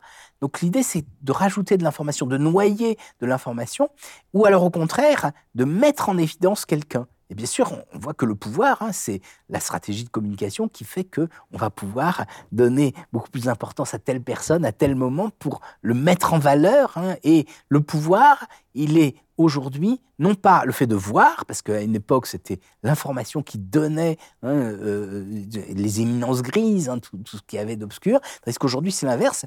Le pouvoir, il est lié au fait que on est vu, d'ailleurs, l'économie, c'est une économie de la vision. Le simple fait hein, d'être mis en valeur vous rapporte euh, euh, énormément et vous donne un pouvoir considérable. Avec des risques, bien sûr. Hein. Justement, au niveau des risques, euh, vous êtes intervenu plusieurs fois sur la problématique de de la surveillance vidéo et des reconnaissances automatiques des visages, dont on a reparlé récemment pour les Jeux Olympiques. On voit que ça va se développer. Euh, les gens ne comprennent pas forcément le danger hein, de la reconnaissance hein, justement des visages, surtout quand on le couple avec l'intelligence artificielle. Euh, vous pouvez nous illustrer les risques que ça peut représenter? Alors, d'abord, première chose, pour les Jeux Olympiques, il ne s'agit pas pour l'instant, en tout cas, de reconnaissance des visages. Hein, et, là, il y a peut-être un certain nombre de, malentendus, mais ce qui a été voté au Parlement, c'est l'utilisation des caméras avec euh, des euh, outils de traitement de l'information pour détecter les mouvements de foule. Mais donc il n'y a pas normalement, hein, si bien sûr la loi est respectée, d'atteinte à la vie privée. Hein, c'est juste pour essayer de détecter globalement hein, qu'il y a euh, tout d'un coup des euh, euh, mouvements un peu problématiques hein, qui pourraient être dangereux, etc. Donc ça, ça c'est le, premier point. Je crois qu'il faut être clair là-dessus. Et, et, le texte est extrêmement précis de, de, ce, de ce point de vue. Oui, ma question était plus générale sur la reconnaissance. Mais sinon, bien sûr, il y a une deuxième question, c'est la reconnaissance des visages. D'abord, qu'est-ce que c'est que la reconnaissance faciale? Et là, c'est un peu compliqué parce que on met sous le même terme des choses qui sont très différentes. Il y a au moins trois aspects différents. La première, c'est ce qu'on appelle l'authentification. Ce qui se passe, par exemple, quand vous développez votre téléphone euh, avec euh, la reconnaissance faciale ou lorsque vous passez la frontière avec le système PARAF, hein, euh, qui fait que vous mettez votre passeport et la machine vérifie que votre visage correspond à la photo qui est sur euh, euh, votre, votre passeport. Alors, est-ce que ce type de reconnaissance faciale est problématique? A priori, non. Hein, du moins, euh, si, bien sûr, on n'utilise pas ça pour ficher, pour voir quand est-ce que vous rentrez et sortez. Et encore que, bon, c'est ce que faisaient de toute façon les douanes. Ensuite, il y a une deuxième utilisation de la reconnaissance faciale, c'est ce qu'on appelle l'identification. C'est le fait que on vous reconnaît dans la rue, reconnaît la personne avec qui vous êtes, hein, et vous êtes allé prendre un verre avec une bonne amie, et on est capable de savoir exactement à quel endroit vous étiez à tel moment, ce que vous avez fait. Alors ça, bien sûr, hein, c'est absolument effrayant, hein, parce que c'est euh, un suivi continu, permanent de, chacun, et donc ça, bien sûr, il faut s'en méfier. A priori, en France, c'est quelque chose qui est interdit. Mais il y a un troisième aspect aussi de la reconnaissance faciale, qui lui peut-être est plus pernicieux encore, c'est ce qu'on appelle euh, la catégorisation. C'est le fait que on puisse euh, vous euh, caractériser, dire quelles sont vos émotions. éventuellement en Chine, hein, on a détecté des Ouïghours automatiquement, où on, distingue des hommes et des femmes automatiquement. Alors, d'abord, ça pose des problèmes d'erreur, hein, parce que c'est extrêmement erroné, hein, enfin, je dirais extrêmement susceptible. Qu'est-ce qui dire que vous êtes gay ou que vous êtes triste à tel moment, hein, par exemple, c'est et puis bien sûr c'est une intrusion très très très très forte hein, dans, votre individualité. Donc, a priori, ça, ça pose plutôt problème. Mais ça n'est pas toujours négatif. Voyez, par exemple, si vous avez un système qui est capable de détecter au volant de votre voiture que vous êtes en train de vous endormir, ça peut peut-être être euh, un secours précieux pour, euh, euh, pour vous. Hein, de même, l'identification, j'ai dit, c'est un peu problématique hein, de suivre en temps réel les déplacements de tout le monde dans, dans la rue. Mais si, après un attentat, on décrypte les vidéos et qu'on utilise la reconnaissance faciale sur requête d'un magistrat pour essayer de voir quelles étaient les personnes qui étaient présentes, après tout, oui, pourquoi pas? À condition que ce soit limité, à condition que ce soit contrôlé. Donc vous voyez que ce n'est pas la reconnaissance faciale en elle-même, ce sont les utilisations de la reconnaissance faciale qui, je crois, demandent à être extrêmement euh, euh, contrôlées hein, pour qu'on ne fasse pas n'importe quoi. Et je crois que c'est vraiment important de, bien comprendre parce que dans notre pays, il y a une crainte trop forte peut-être. Et il faut expliquer chaque fois là où les technologies peuvent être utiles, là où elles sont dangereuses, et surtout euh, faire en sorte que ce soit l'ensemble de la société qui décide des technologies que on voudra et qu'on souhaitera utiliser. Hein. Et, bien sûr, ça dépend des, contextes, hein, ça dépend des moments, ça dépend des lieux, etc. Euh, euh, justement, tout à l'heure, vous parliez des, problématiques de profilage euh, qui se nourrissent en bonne partie du big data. Est-ce que ce big data, c'est un problème pour la démocratie, selon vous? Et, dans quelles conditions on pourrait essayer de limiter les dérives? Alors, qu'est-ce qu'on entend par big data? Hein, C'est pas simplement que les, données, il y en a beaucoup, hein, c'est que c'est vertigineux. Hein, il faut voir que euh, euh, ce qu'on entend en général par euh, big data, hein, c'est ce qu'on appelle le, à partir du pétaoctet. Le pétaoctet, c'est 10 puissance 15 octets. Alors 10 puissance 15, pour qu'on voit, 10 puissance 9, c'est 1 milliard. Et 10 puissance 15, c'est 1 million de milliards d'octets. Hein. Alors, pour qu'on comprenne, hein, on va prendre un exemple. un livre, c'est à peu près 1 million de caractères. Donc, ça, ça vous fait 1 milliard de livres. vous voyez, c'est ça. Alors, D'où viennent ces informations?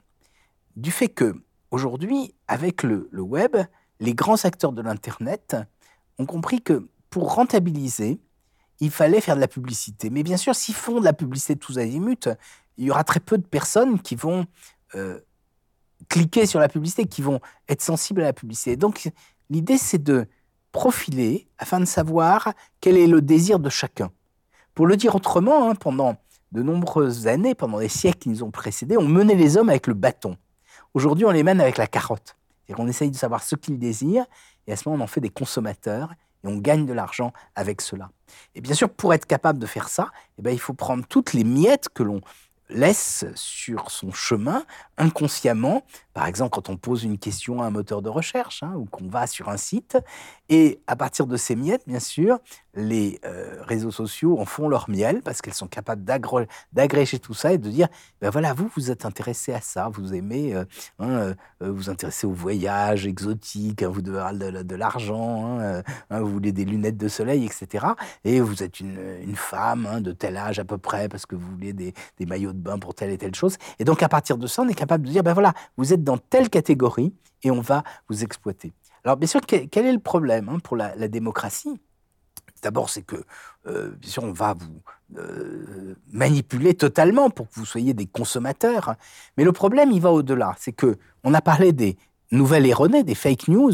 Mais non seulement on a des nouvelles erronées, mais en plus de ça, ces nouvelles erronées, on va les envoyer un peu comme on envoyait les publicités à des personnes particulières qui sont susceptible d'y être sensible, hein, susceptible de réagir. Et là, bien sûr, il y a un, problème parce qu'on va avoir une société dans laquelle l'information n'est plus commune, l'information non seulement est fausse, mais en plus, elle est liée à une communauté. Donc vous allez avoir une communauté de gens qui seront persuadés, ils auront une vision du monde qui sera totalement erronée et elle sera totalement fabriquée à partir de nouvelles fausses. Et ça sera une communauté, puis ils auront une autre communauté, etc. Et on risque de vivre dans un monde totalement schizophrène. C'est cette perte de euh, l'espace commun, de l'espace euh, public qui me semble être le plus grand danger aujourd'hui avec euh, euh, les euh, technologies de l'information. Et les masses de données, donc, ils sont essentielles puisque c'est elles, bien sûr, qui sont au départ hein, de, ce, de cette notion de, de, profilage. Voilà pourquoi elles sont dangereuses. Il y a une autre peur aussi qui est, qui est assez forte chez, chez les gens, c'est, euh, ils se rendent bien compte que, que, la productivité finalement a été améliorée avec ces, nouvelles technologies, euh, mais qu'au final, ça s'est fait en, contrepartie d'augmentation de, de la servitude ou d'une alignation hein, dont, dont, dont, vous parlez. on l'a vu avec ChatGPT, qui, qui, a fait tout de suite poser beaucoup de questions aux gens en disant mais moi mon travail c'est vrai que finalement ça risque d'être assez fortement influencé par ChatGPT. Alors bon, on fantasme un peu trop mais euh, si c'est pas ChatGPT, ce sera ChatGPT 10 dans 10 ans. Enfin, on voit que ça, progresse très très vite. Donc les gens ont peur finalement sur leur avenir professionnel, sur leur métier, sur leur emploi. Est-ce qu'ils vont être au chômage? Est-ce qu'on va avoir les fameuses euh, destructions pas tellement créatrices euh, d'activités avec ces avec ces technologies? Est-ce que vous vous partagez ces inquiétudes? Moi, je ne partage pas tout à fait ces inquiétudes parce que l'expérience montre que d'un côté, il y a des métiers qui évoluent parce qu'un certain nombre de tâches se font automatiquement, mais ils ne sont pas totalement détruits. Il y a quelques métiers effectivement qui, sont détruits, puis il y a de nouveaux métiers qui sont, euh, créés. Donc je crois qu'il n'y a pas de crainte euh, majeure à avoir, mais en même temps, il faut comprendre que le monde bouge, et que la technologie se transforme ce monde, et que, bien sûr, il faut que l'on puisse permettre à l'ensemble de la population d'évoluer. Le, le risque, c'est qu'il y a certaines personnes qui n'arrivent plus à trouver de travail parce qu'elles ont le sentiment d'être à côté. Et ça, il faut lutter, je crois, euh, pour éviter cela. Hein, et pour, euh, non seulement, bien sûr, leur permettre de survivre, mais pas seulement de survivre, d'être dans le monde, de participer au monde, de ne pas être à côté du monde. Et pour ça, je crois que la formation doit jouer un rôle essentiel.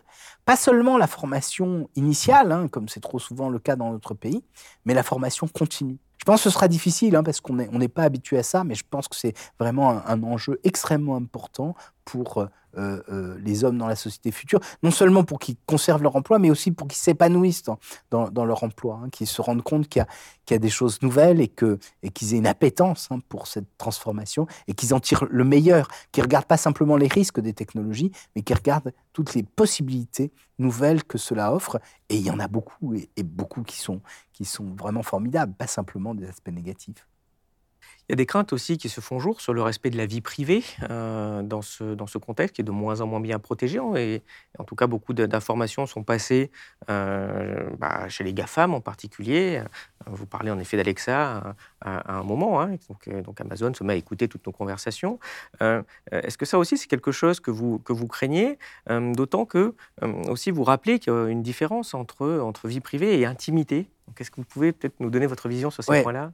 Je, crois que ça, mérite effectivement une petite, une petite réflexion, parce qu'il y a beaucoup de confusion dans, dans le monde euh, qui est le, nôtre aujourd'hui. Euh, l'intimité, c'est la vie intérieure.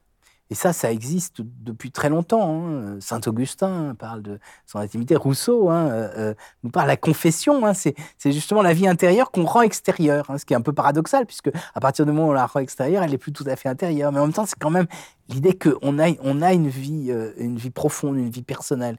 Et ça, bien sûr, il faut absolument la protéger. C'est pour ça d'ailleurs que des projets comme celui d'Elon Musk, je crois, sont extrêmement dangereux. C'est-à-dire que s'ils connectaient nos cerveaux, il n'y aurait plus d'intimité possible. Alors ensuite, il y a euh, bien sûr euh, l'extimité, hein, ce qu'on accepte de livrer de notre vie intérieure hein, à certains moments, et puis à certaines personnes, pas à tout le monde. Hein. Et là encore, le danger du numérique, c'est que ce que l'on accepte de livrer à une personne, ça se livre à tout le monde, au monde entier. et ça, c'est ça, c'est problématique, bien sûr. Et puis après, il y a ce qu'on a appelé la, vie privée. Alors la vie privée, là encore, c'est compliqué parce que c'est pas une notion qui date euh, d'une éternité. Hein. Hein, le, concept lui-même a été introduit à la fin du 19e siècle avec euh, des personnalités célèbres aux États-Unis qui se plaignaient de ce que les journalistes venaient faire intrusion chez elles avec les premières photographies, etc. Et donc, ils, voulaient protéger ce qui était pour elles hein, quelque chose qui, relevait vraiment de leur sphère. Et donc, cette idée de propriété, il y a des, éléments d'information qui, en principe, ne doivent pas être euh, porter à la connaissance d'un public large, sauf bien sûr si on, si on accepte de, le faire. Alors, jusqu'à quel point est-ce qu'on peut protéger la, la vie privée hein, C'est délicat parce que quand euh, les personnalités sont connues, on va dire oui, mais ce sont des personnes publiques hein, et donc hein, ce c'est pas leur vie privée. Donc c'est cette frontière hein, qui est extrêmement délicate. Alors aujourd'hui, euh, euh, cette vie privée a pris une signification différente parce que dans les années 30, avec les totalitarismes, on a vu que des pouvoirs forts essayaient d'utiliser tous les éléments d'information pour s'assurer que les individus avaient une pensée qui était conforme des activités qui étaient euh, en accord avec ce que l'État imposait. Et donc ça a conduit bien sûr à, des, choses absolument abominables. Et donc cette protection de la vie privée euh, n'était plus simplement la protection des privilèges des, personnes puissantes, mais c'est devenu la condition même de la démocratie. C'est-à-dire qu'effectivement, hein, si on peut à chaque moment savoir euh, qu'est-ce que vous avez regardé à la télévision, hein, qu'est-ce quel journal vous avez lu, hein, qu'est-ce que vous avez dit avec vos amis, bien sûr, ça, peut être utilisé comme moyen de, contrainte. Hein, euh, euh, mais en même temps, cette vie privée, elle est peut-être nécessaire, en tout cas des éléments sur euh, vos transports, des éléments sur votre consommation électrique peuvent, peuvent être utiles pour la société. C'est effectivement de la vie privée, mais de la vie privée qui peut être utile pour le collectif et qui, si on l'utilise bien et si on obtient un certain nombre de garanties, ne se retourne pas contre l'individu. Donc c'est pour ça que vous voyez, cette notion de vie privée est, compliquée. Hein. Et puis, bien sûr, après, il y a qui procède ça? On peut dire c'est l'État, on peut dire c'est euh, euh, euh le l'EDF, hein, par exemple, hein, qui nous fournit de l'électricité. Et là, on sait qui c'est et on a des garanties. Parce que si c'est l'État, ben, dans une démocratie, hein, j'insiste là-dessus, parce que si on est dans un régime totalitaire, il n'en sera pas du tout euh, de même. Mais dans une démocratie, on peut s'assurer que il y a des recours, qu'on peut être en désaccord, hein, que euh, euh, hein, s'il y a une utilisation malhonnête, s'il y a une utilisation, une contrainte hein, qui est liée à l'utilisation de ces informations privées, on peut mettre en cause l'État parce qu'on est dans un état de droit, je, le répète. Mais bien sûr, on peut avoir d'autres sociétés, en particulier les, GAFAM, qui prennent cette information privée.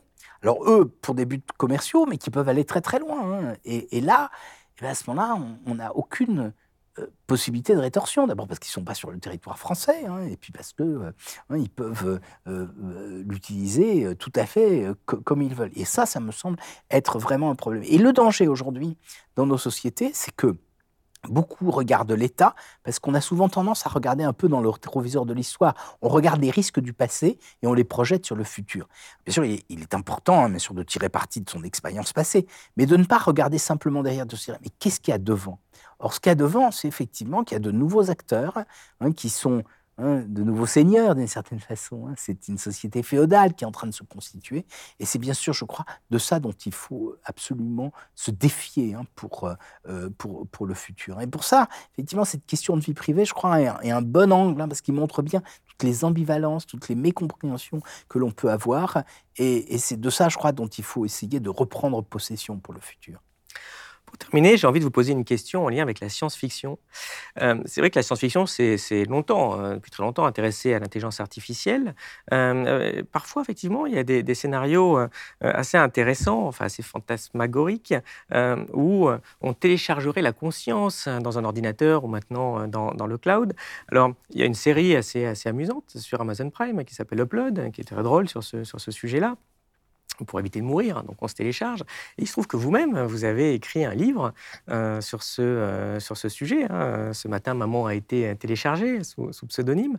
Euh, pourquoi vous aviez envie d'écrire un, scénario sur cette, ce qu'on appelle métampsychose numérique, finalement, de transférer le corps dans un ordinateur? Pourquoi vous avez eu envie de faire ça? Et plus généralement, cette espèce de fantasme, bah, qu'est-ce que ça dit aussi de, de l'homme et de, de l'humanité? Alors, la raison pour laquelle j'ai fait ça, c'est parce que euh, il y a longtemps, hein, j'avais été euh, alerté du fait que euh, il y avait des ingénieurs qui pensaient qu'on pourrait se survivre comme ça hein, à, la mort biologique hein, et continuer à exister. Ça me semblait totalement absurde et, fantasmagorique, même si c'était des, des, belles histoires. Et puis ensuite, je me suis rendu compte que c'était non seulement des auteurs de science-fiction, mais que c'était des ingénieurs. On a parlé de Ray Kurzweil tout à l'heure, hein, mais euh, on a des, idées analogues hein, qui se développent. Hein. Par exemple, Elon Musk qui nous dit ah c'est terrible, c'est très dangereux, mais derrière il y a, quand même cette même idée-là que, que, la machine permettrait une espèce de, désincarnation totale, alors éventuellement soit en prenant le pouvoir, soit en, vous libérant de votre gang biologique. Et donc j'ai essayé de démontrer dans le mythe de la singularité du point de vue scientifique, hein, ces craintes n'étaient pas fondées, hein, que, hein, que ce soit euh, la loi de Moore avec les limitations qu'on a mentionnées tout à l'heure, euh, mais aussi l'idée euh, qui est cette dualisme, ce dualisme radical qui fait qu'on peut complètement séparer la conscience du corps est, absurde du point de vue scientifique parce qu'on ne serait pas le même, bien sûr, dans un autre corps. Mais justement, je me suis dit, bon, j'ai essayé de le démontrer, j'espère que j'y suis arrivé, mais peut-être que ce serait amusant de montrer que non seulement c'est pas possible, mais en même temps, si ça arrivait, ce serait moralement quelque chose de terrifiant. Eh bien, nous arrivons à la fin de cet entretien. Euh, merci beaucoup. Euh, alors, je vais vous poser notre question traditionnelle. Qu'est-ce qui, selon vous, est connu de peu de personnes et qui mériterait d'être connu de tous? Ben, J'ai envie de dire, puisqu'on a parlé beaucoup d'intelligence artificielle, l'intelligence. Le, concept euh, lui-même Hein, et, polysémique. Et c'est ça, je crois, que beaucoup ignorent. Euh, au départ, euh, l'intelligence euh, désigne l'esprit, avec d'ailleurs une, ambiguïté. Hein, c'est-à-dire que étymologiquement, interlegere, hein, ça peut être legere, c'est comme cueillir, et c'est lire, la racine de lire, et inter, c'est établir des ponts entre des choses. Mais saint François dit oui, mais c'est pas simplement interlegere, c'est intellegere, c'est-à-dire lire à l'intérieur, pénétrer. Vous voyez, donc déjà, première ambiguïté. Et donc c'est l'esprit, mais ensuite, ça a été un peu abandonné par la philosophie. Et, à partir du, du 19e, on ne parle plus vraiment d'intelligence en philosophie, mais on va en parler en psychologie. Et, à ce moment-là, ça va avoir un sens différent. C'est l'ensemble des, capacités cognitives des, des, hommes. Et l'intelligence artificielle, justement, elle réutilise ce, ce, sens et elle essaye de simuler ces capacités cognitives.